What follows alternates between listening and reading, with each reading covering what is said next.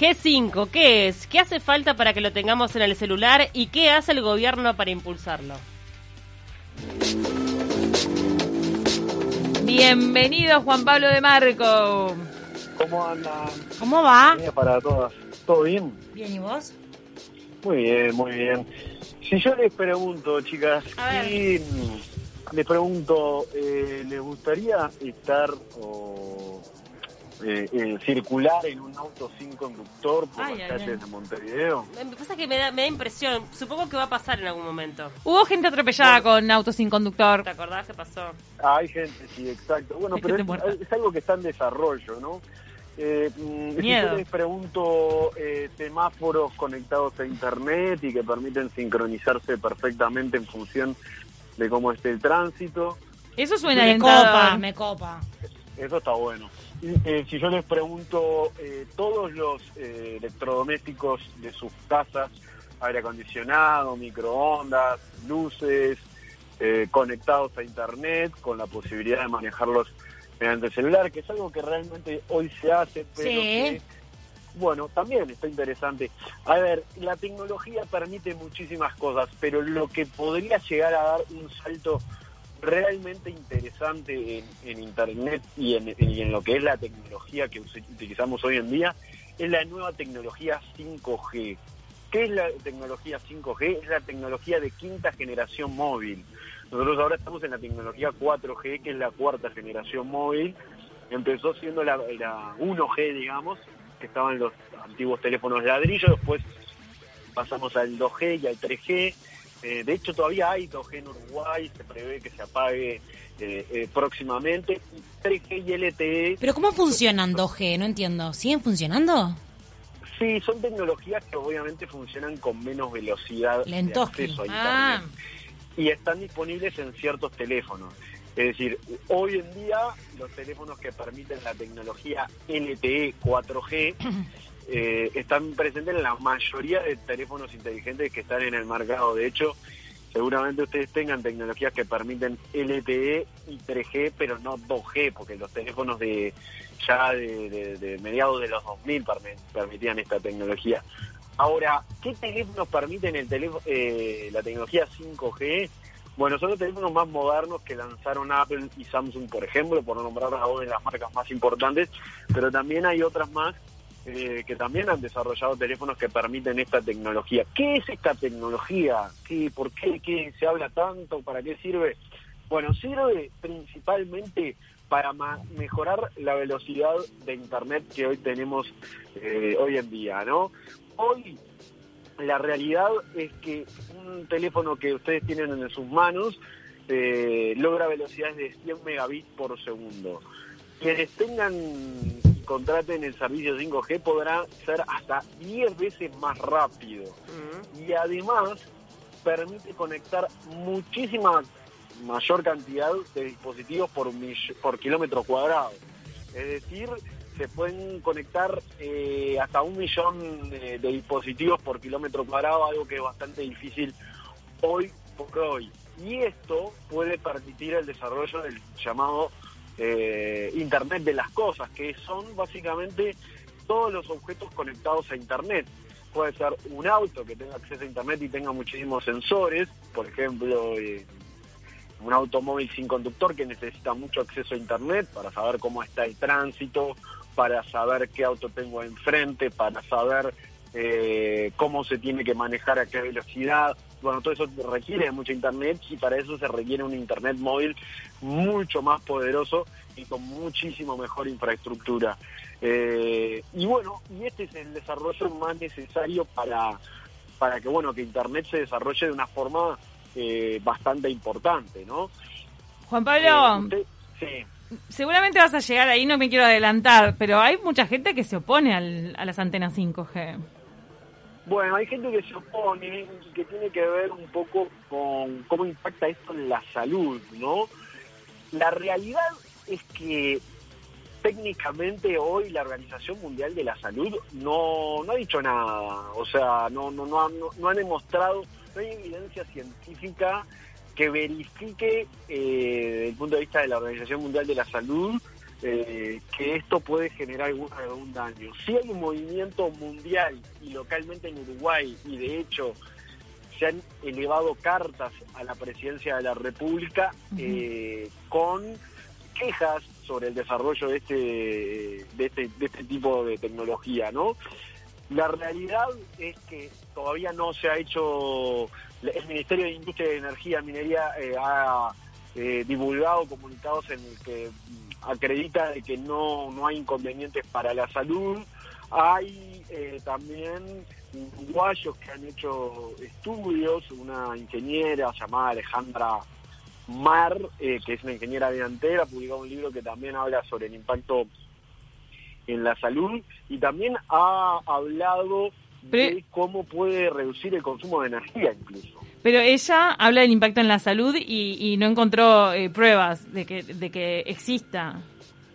No, sí. no, de hecho ella hace una revisión por la, la literatura académica y responde estas inquietudes y habla que es una tecnología obviamente que, que- que transmite datos, datos a través de, de, de, de emisiones señales, eh, que usa frecuencias y, que milimetra- mili- milimétricas que son un poco más altas que, las comunes, pero que todas están en un rango de microondas que se, que se utilizan y que están autorizadas por la Unión, la Unidad Reguladora de Servicios de Comunicaciones, la URSEC, que bueno, que, que está trabajando en este campo junto a la dirección de la, la Dirección Nacional de Telecomunicaciones, la DINATEC, que depende del Ministerio de Industria, para llevar a cabo todo esto, ¿no? Y, y la realidad es que hoy por hoy no, no hay evidencia científica que diga, bueno, eh, sí, tiene un impacto negativo para la salud. Obviamente que sí, eh, capaz que, a ver, eh, lo recomendable es no estar al lado pegado a una antena electromagnética, porque eso sí podría tener un impacto, pero lo que dicen los expertos es que no, no va a tener que, no va a afectar, digamos, la salud. Sí. eh, Me hace acordar un poco a lo que ocurrió en su momento con el microondas. Ay, es verdad. ¿Se acuerdan que en el microondas... Se hablaba muchísimo de se hablaba eso. muchísimo y que además, no sé, yo también sigo teniendo mis dudas de que afecte en algo o no. Bueno, yo no. ¿Vos decís que Bueno, no? la realidad es que a nivel Sí. electromagnético, eh, eh, todo el espectro electromagnético quizás eh, podría tener algún impacto en la salud, pero la realidad es que no, no, no, no, no se conoce, o por lo menos la evidencia actual no, no dice eso. Yo no, la verdad que no recordaba lo del microondas, se ve que era un poco más niño. Ah, Ay, no te hagas el jovencito, Juan Pablo. El pendex. Míralo. Pero, pero sí, claro, claro, claro, es cierto. O sea, toda tecnología nueva eh, trae sus, sus, sus miedos, sus, sus, sus temores, y, y siempre va a haber detractores y siempre va a haber conspiración sobre esa nueva tecnología.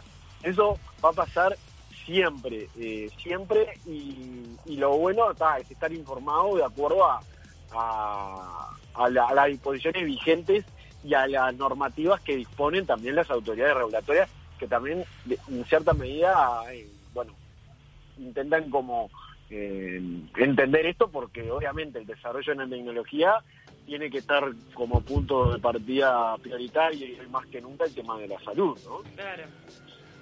Bueno, entonces, este, ¿qué es lo que podemos esperar más allá de lo que hablábamos que tiene que ver con el celular y que, y que el gobierno este, lo va a impulsar? ¿Qué es lo que tenemos que esperar de, aquí a unos años más con este desarrollo tecnológico? Bueno, lo que hoy están haciendo las proveedoras, Ante, Claro, Movistar, es haciendo pruebas.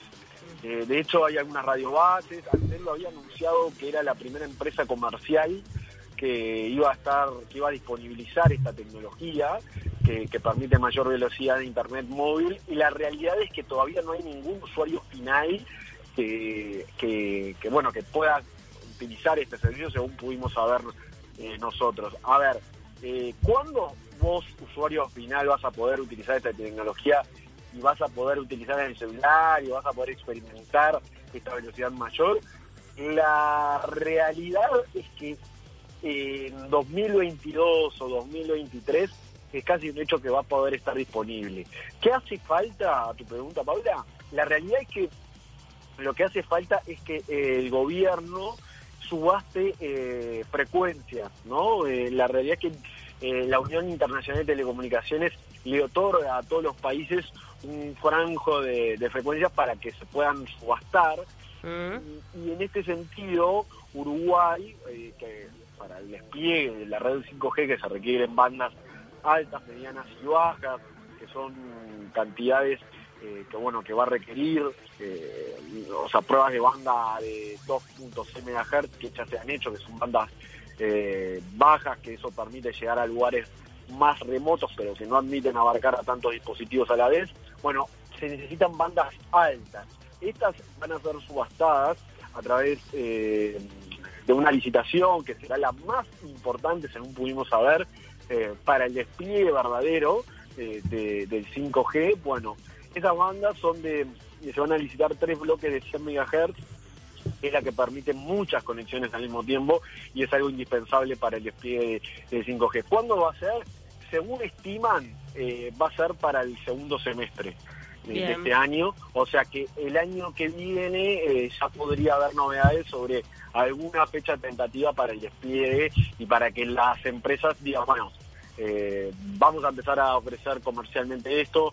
eh, Que me imagino que como 35 todo va a ser al principio muy costoso y con el paso del tiempo va a ir bajando, va siendo, va siendo más accesible para la población.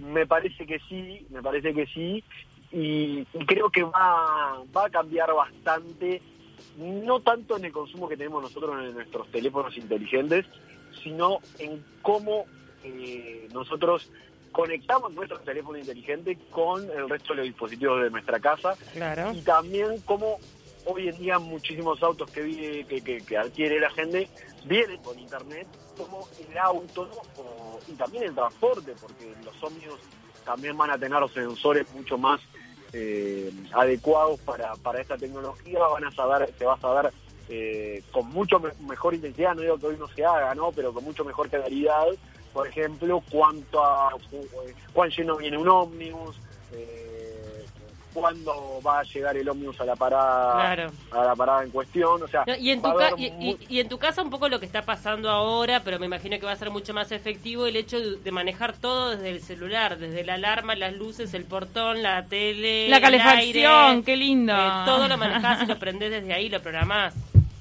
Claro, la es como que se pro- programe mucho todo ese tema, lo que es la domótica, que eso incluso va para, para una columna aparte porque hay muchos electrodomésticos y hay muchos dispositivos que hoy se venden y que pueden permitir esto. Ya tienen, claro, ya hay. hacer. Claro, y hay otros que van a quedar obsoletos. Lo que esto va a lograr es mucho es mejorar mucho la latencia. No sé si tienen claro qué es la latencia. Ay, a ver. tecnológico.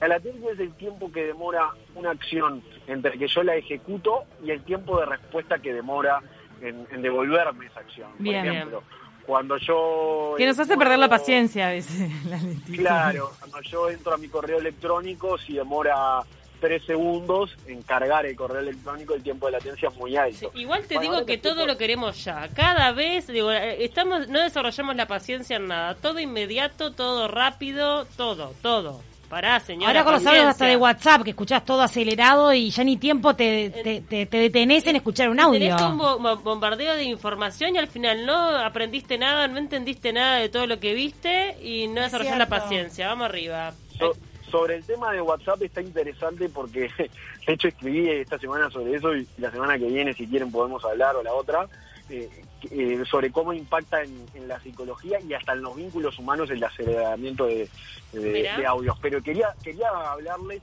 eh, eh, sobre esto, sobre que no tengo dudas que es así, ¿no? Que todo lo queremos ya. Ahora, la latencia, el tiempo de respuesta entre que uno, por ejemplo, puede desbloquear o puede entrar a su casa a través de un desbloqueo facial, ¿no? A través de un reconocimiento de identificación facial yo puedo desbloquear mi casa.